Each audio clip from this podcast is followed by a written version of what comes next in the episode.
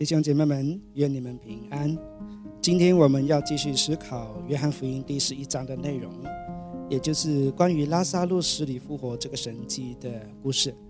上一期我们谈到主耶稣听到拉萨路病重之后呢，他特意再多住两天的时间，两天之后才启程去探访马大和玛利亚。主耶稣这样安排是有他的目的的。让我们今天来看看他这样故意延迟的用意是什么。让我们来读今天的经文《约翰福音》十一章十七到三十七节。我们先来看十七节到第十九节。十七节，耶稣到了，知道拉萨路在坟墓里已经四天了。伯大尼离耶路撒冷不远，约有六里路。有好些犹太人来看马大和玛利亚，要为他们弟弟的缘故安慰他们。六里路大约是二点八公里。如果从耶路撒冷走路到伯大尼，仅需要花三十分钟就可以抵达。因此，主耶稣来到这个地方，他又如此有名声，可见这是非常危险的地方。又难怪门徒多马会说：“让我们和他一起去死吧，因为实在太危险了。若耶路撒冷的犹太人赶来，他们可能无处可逃。四天是关键期。”西元三世纪，犹太人民间就在传扬弥赛亚就快来临。那么他来的时候，怎么知道那个人是弥赛亚呢？死海古卷的文献当中告诉我们了，他们普遍的认为弥赛亚来临的时候，至少也要能行这四件神迹。这四件神迹被称为弥赛亚的四个神迹，The Four Miracles of the Messiah。首先，弥赛亚必须能够医治大麻风病人。犹太人称大麻风为神的手指。犹太人认为大麻风病是从神降下的，也唯有神能够收回，使他洁净。过去从没有看见大麻风病人能够得以医治的，所以必定只有真正的弥赛亚才能够使大麻风病患得到医治。第二个，能够赶出聋哑的鬼。犹太人在赶鬼的传统当中，首先必须问出鬼的名字。然后才命令那鬼出去。既然聋哑的鬼就无法问出名字，也因此就无法赶鬼了。但从神来的弥赛亚一定知道鬼的名字，这样唯有弥赛亚能够赶出聋哑的鬼。第三，医好生来瞎眼的人。犹太人相信生来就瞎眼的人是这个人或者是祖先犯下的罪，这是直接来自神的惩罚，也因此只有神能收回。这样，真正的弥赛亚才能够收回神的惩罚。第四，犹太人相信人死后灵魂会在身体周围逗留三天，满了三天，灵魂就再也无法回到自己的身体里，那时人才算是死透透了。真正的弥赛亚必定能使一个真正死了的人复活。当年施洗约翰差派人来问主耶稣的身份时，主耶稣也在回答当中提到了这四件神迹来证明他的身份。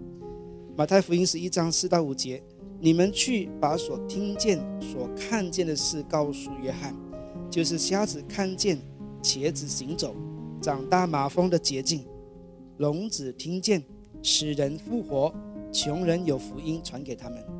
这四件神迹是弥赛亚的四个神迹，主耶稣都能够办到，所以他是。弥赛亚，这就是为何主耶稣故意多留多两天的原因，就是为了要让犹太人看见他能够使一个死透透的人从死里复活，证明他就是神差遣的那一位，是神所立的弥赛亚。我们也看到主耶稣后来使拉萨路死里复活了，就有许多人因着这件神迹信了他，因为这事除了弥赛亚之外无人能行。二十到二十四节，马大听见耶稣来了，就出去迎接他。玛利亚却仍然坐在家里。马大对耶稣说：“主啊，你若早在这里，我弟弟就不会死了。我也知道，即使现在你无论向上帝求什么，上帝也必赐给你。”耶稣对他说：“你弟弟会复活的。”马大对他说：“我知道，在末日复活的时候，他会复活。”从马大和耶稣的对话当中，我们至少知道复活的概念，在犹太人的信仰当中不是新奇的概念。相对于我们华人的思想来说，我们认为人不可能复活，最多就是灵魂存在某一个空间。但是对于犹太人而言，复活是他们一直都相信的。在这里，马大相信他的弟弟某一天会复活，他没有想到主耶稣当下就要让他的弟弟活生生的复活。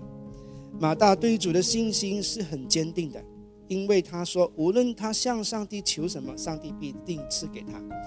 我想马大一定经历了主耶稣行了许多神迹的事，知道他和父神的关系何等的亲密。